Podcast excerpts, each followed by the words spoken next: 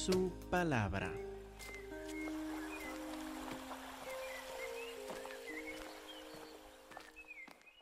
Hoy seguimos nuestro estudio sistemático del libro de Job en el Antiguo Testamento. Ahora estamos en capítulos 27 y 28. Si tiene Biblia, por favor abren a Job 27 y 28.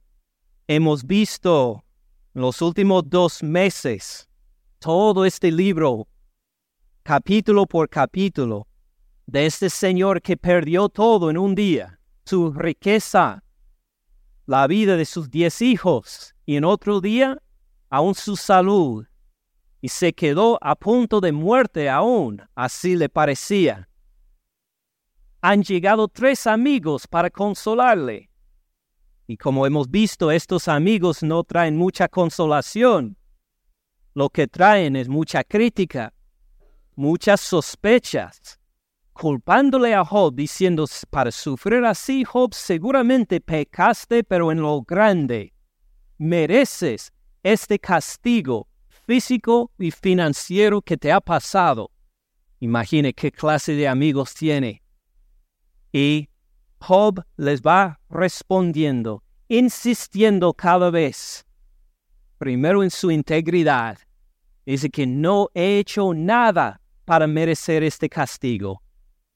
Y segundo, confiando que Dios, que ahora le parece su enemigo, este mismo Dios es su redentor, es su abogado en los cielos, es el que le va a representar ahí, es el que lo va a bendecir y a justificar.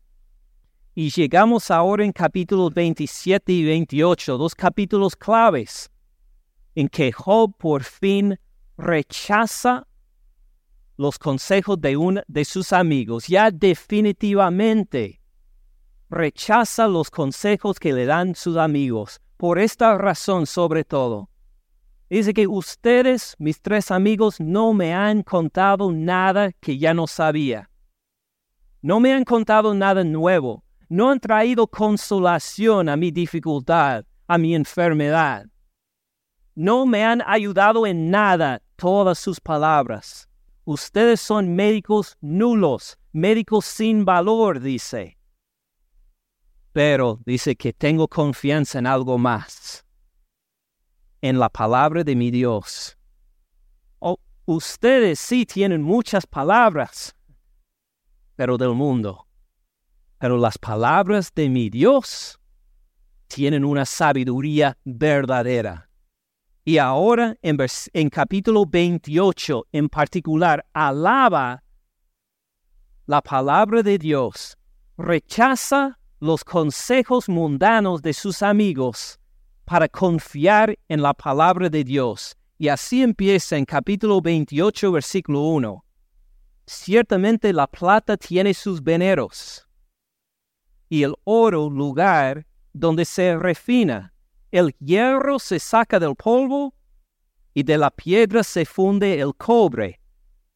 Dice, un momento, pensé que íbamos a escuchar de la palabra de Dios ahora acaba de mencionar cuatro minerales preciosos, cuatro metales preciosos. Tenemos la plata, el oro, el hierro y el cobre. ¿Por qué menciona esto Job?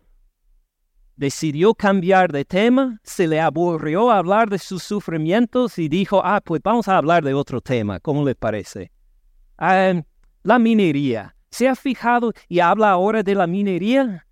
No, no, va a ser una comparación para decir a sus amigos, sus palabras son como la minería, son como las minas donde se hacen excavaciones para sacar metales preciosos.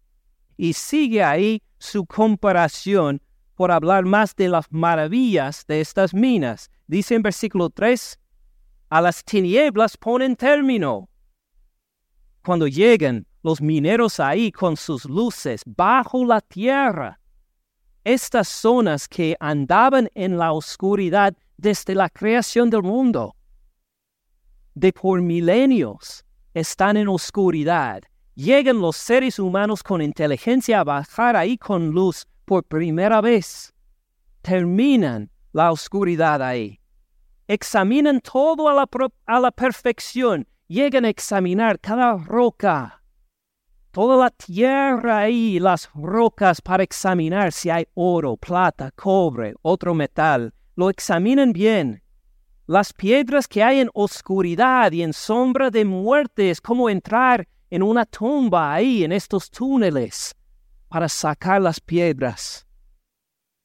Abren minas lejos de lo habitado. Van a donde no hay gente, donde ni hay animales.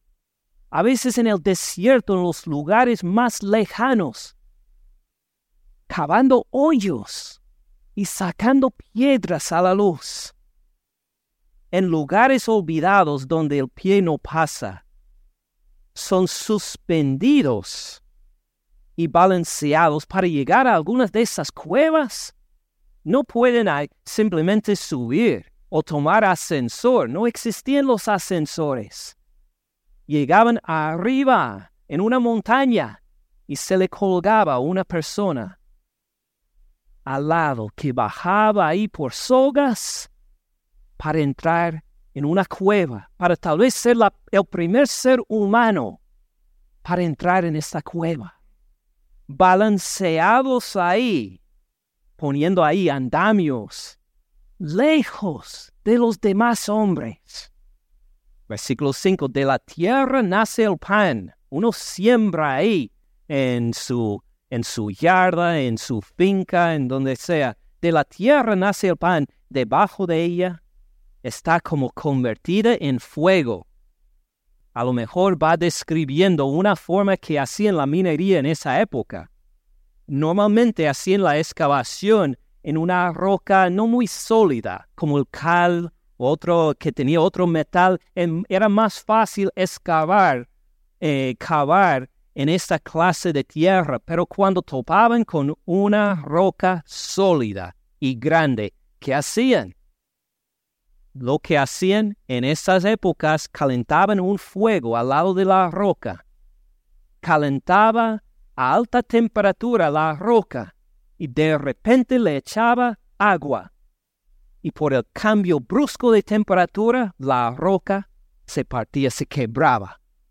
Y de ahí podían sacar las piedras más pequeñas ahora y seguir la excavación. Era su forma de dinamita antes de la invención de la pólvora. Por calentar bien el fuego y echarle agua, así abrían cuevas mientras seguían la excavación.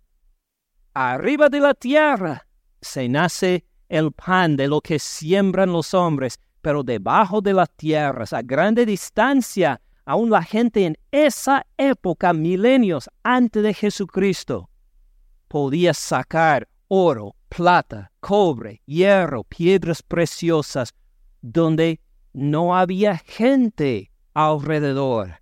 Versículo 6. Lugar hay cuyas piedras son zafiro y suyos polvos de oro. Senda que nunca la conoció ave, ni ojo de buitre lo vio. Lo saben los pájaros que pueden ver, los halcones, por ejemplo, que pueden ver a larga distancia. No han visto dónde están escondidos este oro, estas piedras preciosas. Lo que han ganado, lo que han sacado los seres humanos de ahí, de veras es de maravilla, de bendición. Nunca la pisaron animales fieros, ni león pasó por ella. El rey de los animales, el león, ha entrado en una de estas minas. Nunca. ¿Los leones han sacado plata y oro? Nunca jamás. Es algo de la inteligencia humana, de los seres humanos y en nuestra inteligencia hemos logrado.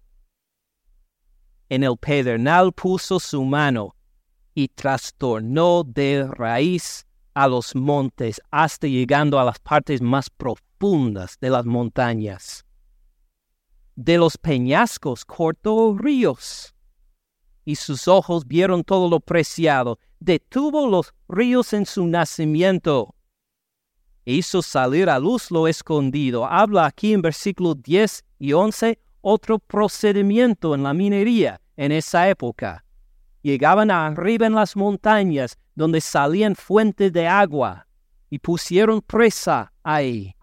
Y hasta tener una gran cantidad muy pesada de agua, lo abría en canales para lavar ahí con la fuerza de estas aguas que bajaba de la montaña, lavaba secciones enteras de las montañas para descubrir los minerales que estaban escondidos ahí. Y así hacían comúnmente la gente de esa época. Utilizaban el agua y las fuerzas naturales de agua para abrir nuevas minas, abrir nuevos lugares y descubrir lo secreto. Gran inteligencia tenían los seres humanos, ¿verdad?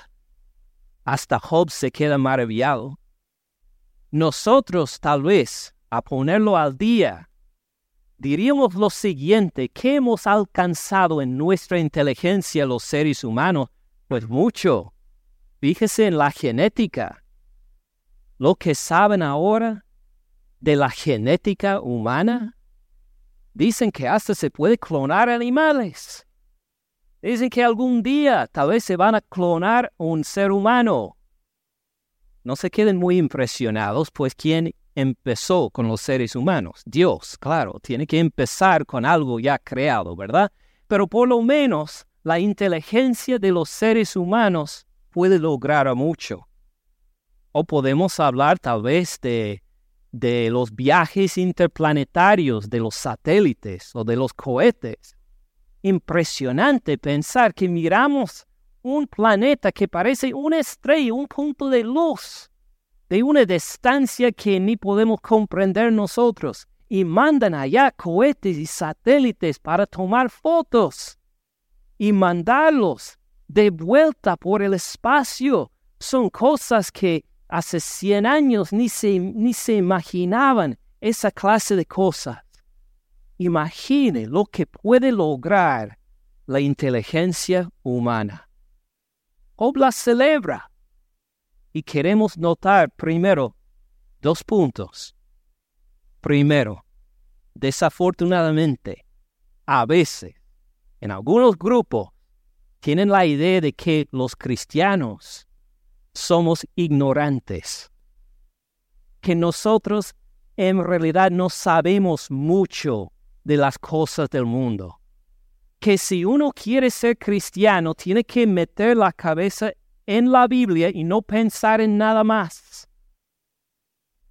Y hay literatura, ciencias, otras cosas de inteligencia del mundo, y los cristianos ponen estas cosas de la sabiduría del mundo al lado y dicen, solo voy a pensar en la Biblia, no me hablen de otras cosas. Esto es mentira. Así vemos en el ejemplo de Job.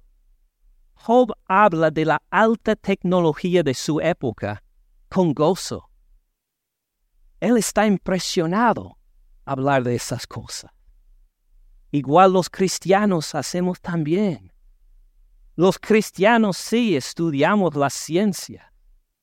El hombre, el profesor, en la Universidad de Georgia de salario más alto, un científico que le han nominado por el Premio Nobel de la Química tres veces, un hombre súper inteligente y el mejor pagado profesor en la Universidad de Georgia, es cristiano. Y se lo dice abiertamente a toda la gente si quieren escuchar o no. Anuncia públicamente, sí soy cristiano y creo en Jesucristo como mi único Señor y Salvador.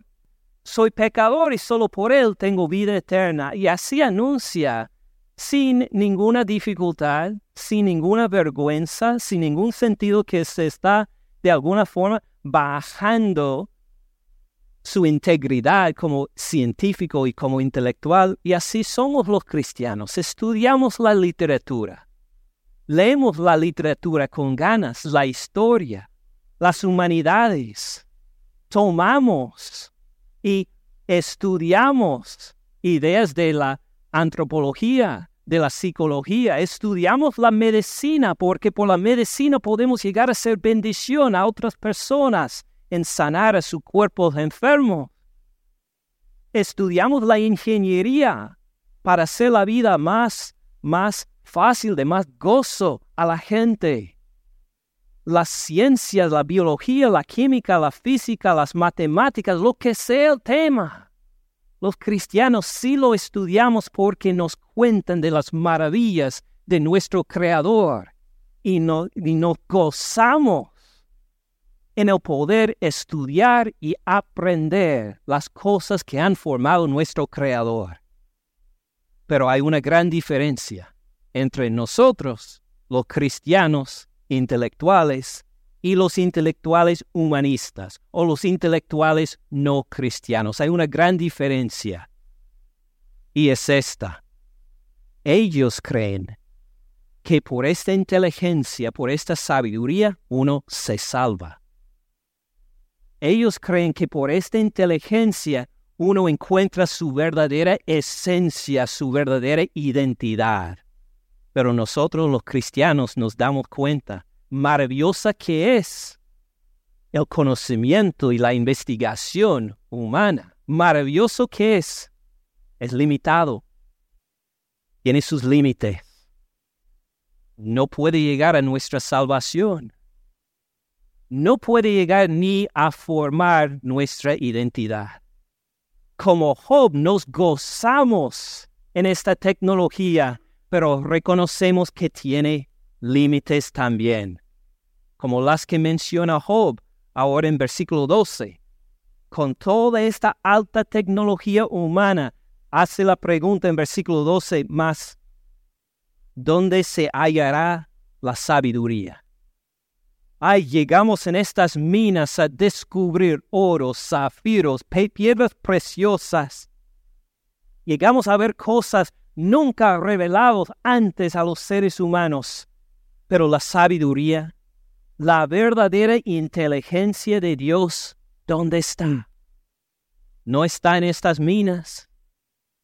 Aún con esta tecnología, aún con la ingeniería, uno puede llegar a descubrir mucho, pero todavía, todavía hay algo que le falta. Toda esta inteligencia de la genética, toda esta inteligencia de los viajes interplanetarios y los satélites y lo demás solo llegan hasta cierto punto. Y luego, vayan, no pueden más. Siguen descubriendo, pero cambiando de teorías, cambiando los hechos. ¿Dónde está la sabiduría?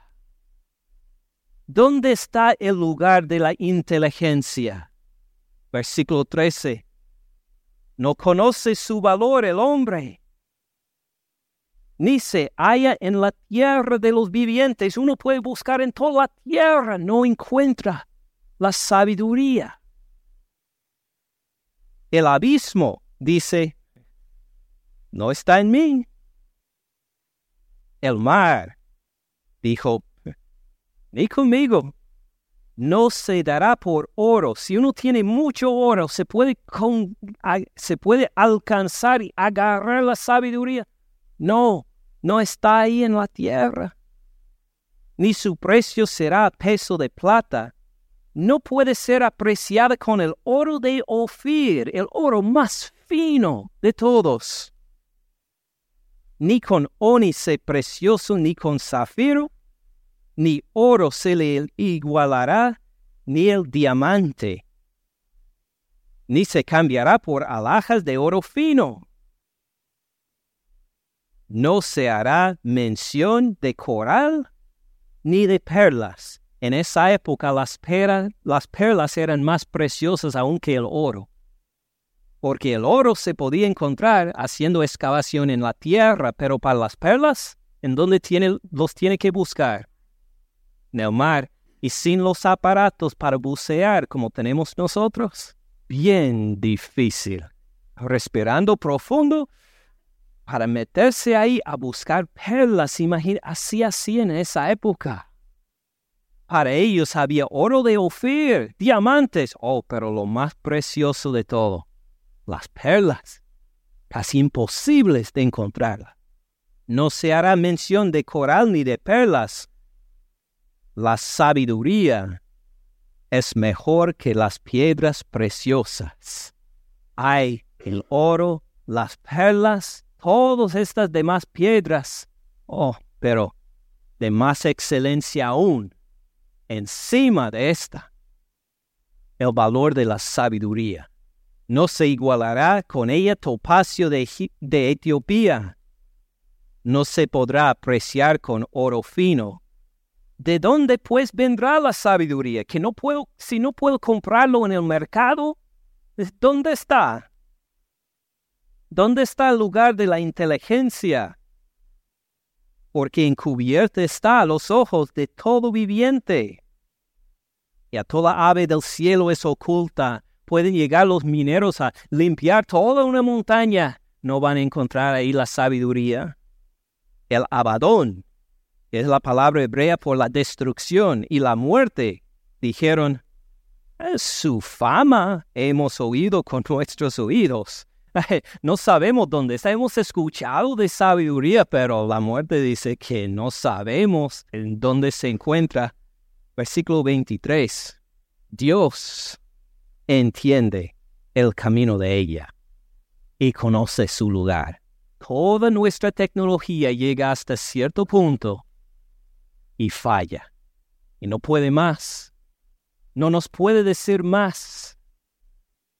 Los telescopios, los microscopios, las computadoras, lo que sea, solo llegan hasta cierto punto, pero no nos enseñan, no nos dan la sabiduría.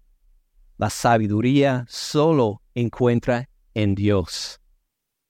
Ahora, algunos de nosotros decimos amén, gloria a Dios, pero otros de nosotros tenemos que pensar en lo que dice. Porque hay un corriente que anda en el mundo que dice la verdad, la sabiduría, ¿en dónde se encuentra? En su corazón. Ay, cuán equivocados están. La sabiduría, como dice aquí en versículo 23, no se encuentra en uno. Está fuera de uno. Fuera de este mundo y fuera de uno. Otro ejemplo, con un dedo ahí en Job 28. Vamos a regresar en un momento. Miremos Proverbios 18, versículo 2. Vemos, vimos un sabio Job que reconoce que la sabiduría se encuentra fuera de él, en Dios. Ahora tenemos la perspectiva de un necio, de un tonto, podríamos decir. Proverbios 18.2 dice, no toma placer el necio, el bobo, el tonto, no toma placer el bobo en la inteligencia o la sabiduría. Es decir, el, hay unas palabras que no voy a decir. El necio escucha la palabra de Dios y dice, ah, no, no me interesa. Se le entra por una oreja, se le va por la otra, sin quedarse nada entre las dos. Dice, no me interesa. ¿Qué le interesa al tonto? Dice ahí. No toma placer el necio en la inteligencia, sino en que su corazón se descubra. Dice que yo quiero hablar de mí, de mis impresiones, de mis sentimientos, de mis experiencias, la verdadera inteligencia y sabiduría se encuentra dentro de mí. Y Dios dice, una persona así es tonta, es imbécil, es ignorante. Eh, si usted está por tomar una decisión muy importante en su vida, si usted tiene que tomar una decisión de ramificaciones de por años.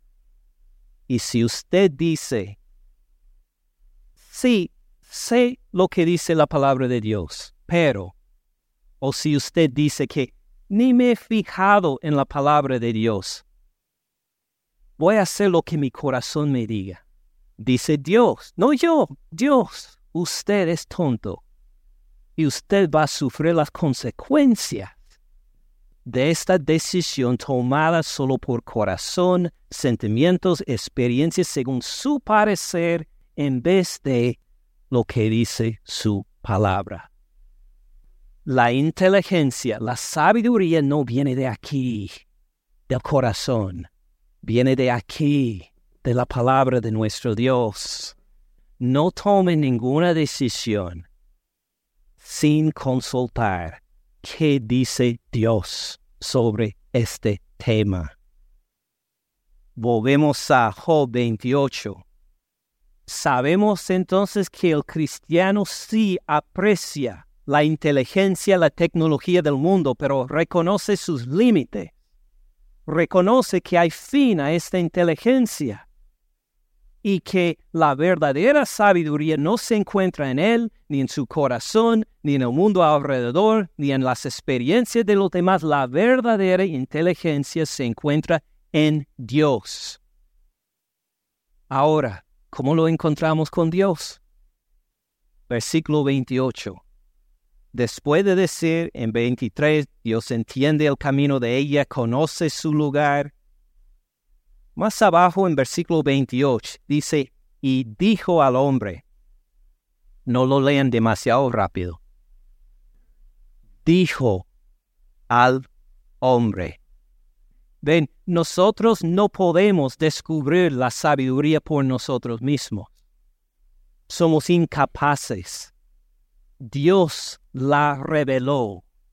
Dios la descubrió igual como estos corrientes de aguas lavaron un lado de la montaña para descubrir ahí las piedras preciosas, igual Dios lavó ahí para al decir su palabra para decir esta es la sabiduría. Esto es lo que es la Biblia.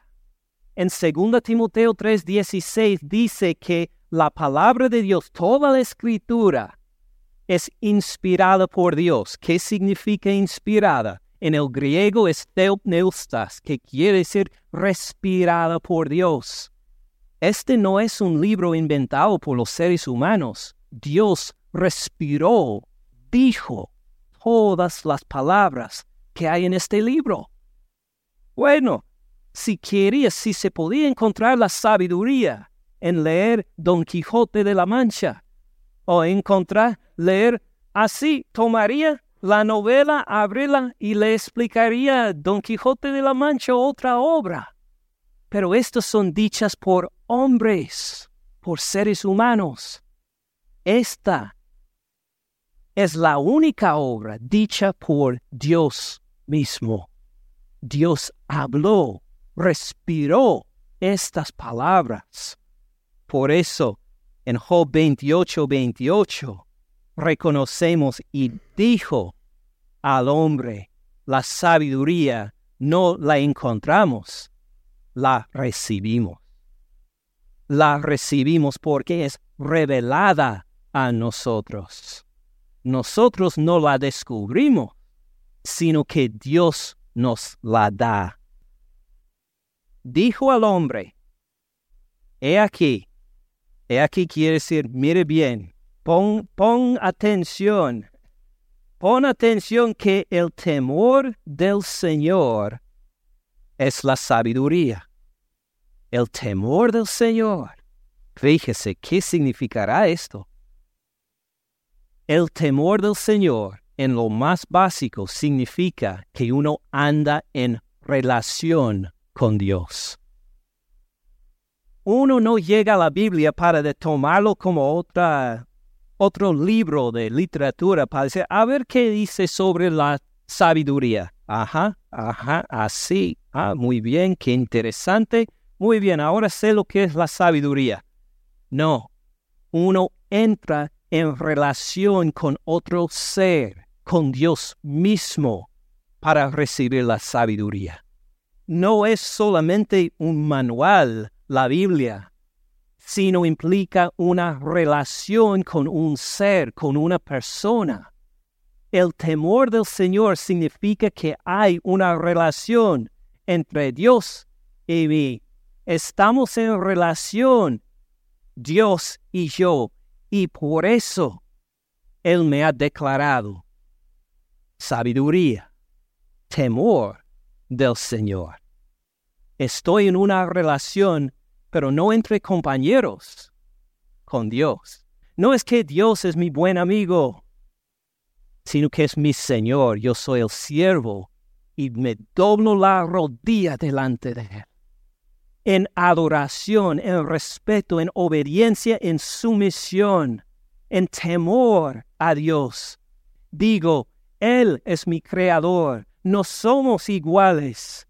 En su gracia y su amor me ha llegado con sabiduría y yo vengo a recibirla como, como un mendigo que abre su mano para recibir una moneda ahí de un ser generoso en la calle. Así llego delante de mi Dios, pidiendo y esperando hasta que por su palabra me dé la sabiduría. He aquí que el temor del Señor es la sabiduría. ¿Cómo la conseguimos en relación con Él? ¿Me dan más tiempo para predicar? Muy bien. Seguimos entonces a ver unos versículos más. ¿Cómo conseguimos esta sabiduría? Con un dedo en Job 28. Vamos a volver Proverbios capítulo 2, versículo 1. Así recibimos la sabiduría en esta relación con Dios. Dice, hijo mío, hay un papá hablando a su hijo, le cuenta esta sabiduría revelada por Dios a su hijo. Hijo mío, si recibes mis palabras y mis mandamientos guardes dentro de ti. Fíjese bien, el hijo tiene que empezar aprender la sabiduría por recibir las palabras de uno que sí tiene la sabiduría. Tiene que tener una actitud no de que ah, le escucho de vez en cuando, le escucho cuando sea conveniente, sino que recibe las palabras. No llega a decir que voy a entrar en debate con el que tiene la palabra. No. Uno está en un puesto sumiso para decir que la recibo, la deseo recibir. Y no solo recibirlo, sino de guardarlo dentro de mi corazón. Mi corazón no puede guiarse por sí. Pero si tengo memorizado la palabra de Dios ahí, si guardo la palabra de Dios en mi corazón, ahora me puede instruir y dirigir, haciendo estar atento tu oído a la sabiduría. Tengo que prestar atención. No solo es que ah, estoy manejando alguna parte, eh, pues creo que escucho algo de sabiduría. No, tengo que parar y prestar oído y atención. ¿Qué dice? Fíjese nunca. Y así uno recibe por poner atención a la palabra. Si inclinas tu corazón a la prudencia. Hace dos días tuve la bendición, me encanta sembrar. Jalapeño, tomate, cilantro, frijol, me encanta. Y ahora, pues hace dos días pude sembrar planté los, tomates y me tocó poner una jaula de metal alrededor. ¿Ahora por qué? Porque los tomates son viña y si siguen creciendo, no siguen creciendo derecho, sino que se caen al lado. ¿Y qué va a pasar a mis tomates? Se van a pudrir, porque ahí en la tierra entran los insectos, pisan los niños cuando corren. Pero si tengo ahí algo para apoyarlo, entonces pueden crecer en el aire, menos insectos, no se van a pudrir, más sanos y los hijos no lo van a pisar. Ahora, así describe nuestro corazón. La palabra de Dios es esta jaula y la planta, el tomate, es nuestro corazón. Al escuchar la palabra de Dios nos toca inclinar la planta o nuestro corazón hacia la palabra para que nos apoye para que nos dé instrucción. Tenemos que escucharlo y también inclinar nuestros corazones para que se apoye en la palabra de Dios, para que produzca de nuestro corazón buen fruto. Si no tenemos la palabra como jaula alrededor, ¿qué pasará en nuestros corazones? Nada para dirigirlo. Llega a pudrirse el fruto y el corazón entramos en un escándalo tras otro, una vergüenza tras otro, más y más pecado. No encontramos límite porque no está la palabra ahí para enderezar el corazón, para ponerlo firme, para que esté creciendo como debe. Así es.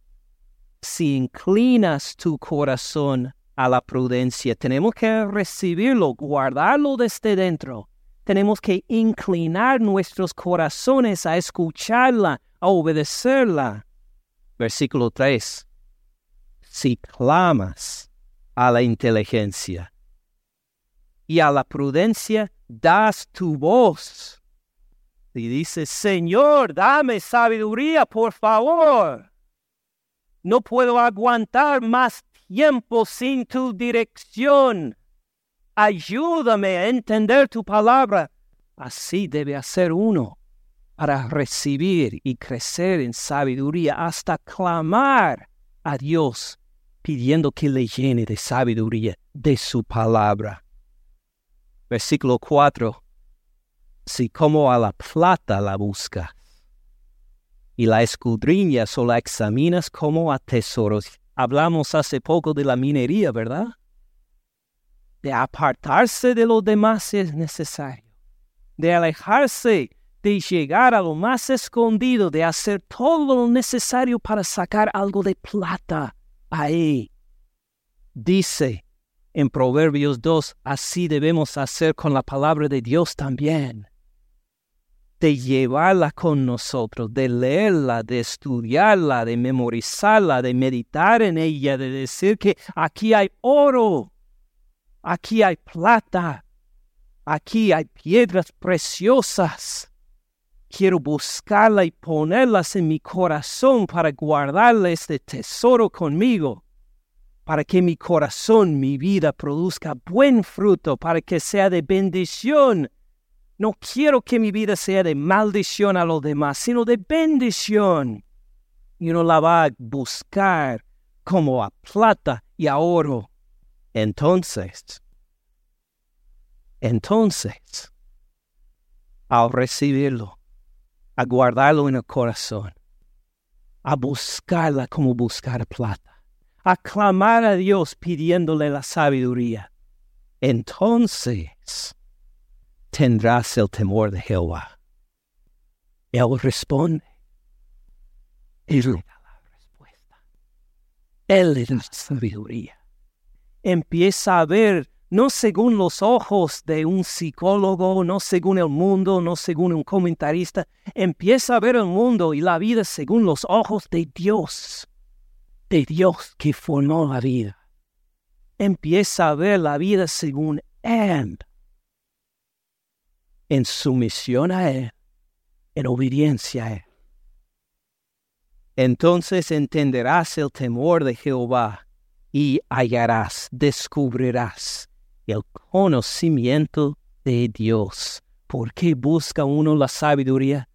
Para conocer a Dios, para andar con el Creador del universo, para poder andar con Él que dio a su Hijo por nuestros pecados. Podemos andar con Él que resucitó de los muertos al tercer día. Podemos andar ahora en comunión con este ser con esta persona porque Dios ha respondido, nos ha dado sabiduría. Y así es, versículo 6, porque Jehová da la sabiduría. No la podemos comprar, no la podemos manipular a que alguien se nos dé. Jehová en su integridad, en su santidad, en su justicia, en su misericordia, da la sabiduría. Y al tener la sabiduría, Mire cómo se manifiesta en Job 28, 28. Otra vez a Job 28, 28. Dijo al hombre o reveló al hombre, dijo al hombre, he aquí, pon atención, que el temor del Señor es la sabiduría de andar en esta relación de sumisión en obediencia. Esta es sabiduría. Y el apartarse del mal, la inteligencia.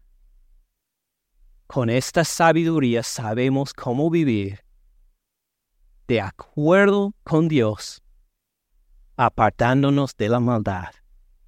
Es decir, la sabiduría no es algo solo intelectual, sino es un estilo de vivir. Es algo que sabemos y que ponemos en práctica, algo que fluye y crece de nuestras vidas. La obediencia en temor a Jehová. Entonces, a resumir, ¿dónde está usted en todo este capítulo 28? ¿Dónde se encuentra usted? ¿Usted reconoce que la sabiduría está fuera de usted? ¿Cree todavía que se encuentra dentro de ti, de tus experiencias, de tus... Espero que no. Pero que reconozca que la sabiduría está fuera de mí. Está en otro ser. Está en Dios. Usted recibe la palabra de Dios la Biblia para guardarla. Usted la recibe, la ley. Dice, quiero conocer a Dios, estudio y leo la Biblia para, para conocer a Dios, para guardarla. Hay un pastor inglés de hace más de 100 años que dijo esto y pues se me impresionó bastante. Estaba regañando a los que se llamaban cristianos que no apreciaban la Biblia, que no la leían, y dijo que a lo mejor en sus casas está ahí la Biblia con tanto polvo que se puede escribir en el polvo la palabra condenación de encima. Fuerte. Pero sabe, tenía razón. Esta es la palabra de vida. El ponerla al lado es entrar en condenación. Dios le ha llamado la atención a usted. Vimos que, pues, nos llama la atención. Tenemos que prestar oído, prestar atención. Usted pone atención a la palabra de Dios. Veo que si por lo menos están aquí hoy, muy bien. Gloria a Dios. y mañana y pasado mañana y el miércoles y en ocho días siguen poniendo atención a la palabra de Dios.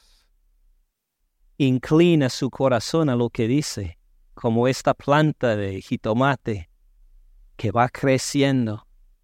inclina esta viña de su corazón a la palabra para obedecerla.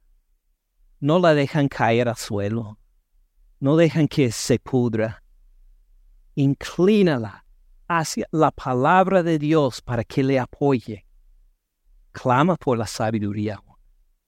Usted ha clamado, llegando a la Biblia, llegando a versículos que no entendía, llegando a una historia para decir, ¿qué quiere decir esto en la Biblia? ¿Por qué Job está hablando de la minería? ¿Por qué habla, dice alguien tal cosa? ¿Por qué? Y ha clamado a Dios. ¿Ha llegado alguna vez con el texto, con la Biblia, para decir, igual como cuando Jacob luchaba con el ángel, no te dejaré si no me bendices. Y se quedó toda la noche luchando con el ángel no te dejaré hasta que me bendice. Has hecho esto con la palabra. Ha dicho, no importa a quienes tengo que hacer la pregunta, cuánto me toca estudiarlo. Quiero saber lo que dice Dios para andar en comunión con Él. Has clamado a Dios por sabiduría. Sobre todo, lo que, has lo que ya has aprendido, la obedece. Pone en obediencia. Solamente lo toma como cosas ah, interesantes. Interesante la predicación, interesante el estudio, interesante lo que dice la palabra. Ay, pues qué bendición. Y luego se le olvida y no hay cambio en su vida. Oh, la toma, la come, la digiere, lo haga parte de su vida para andar diferente que ayer. Para decir ahora que he escuchado de la palabra de Dios, vivo diferente. Ahora que he escuchado la sabiduría de Dios, no voy a hacer tal cosa, sino que voy a hacer este otro. Ahora me voy a dirigir según la palabra. Ha hecho impacto la palabra en su obediencia. Vamos a orar y pedir al Señor que estas palabras, que este libro, que la palabra de Dios no sea vana en nuestras vidas, sino que nos impacte a nosotros, a nuestras familias, a las generaciones después de nosotros, esta sabiduría de Dios. Gracias por escuchar al pastor Ken en este mensaje.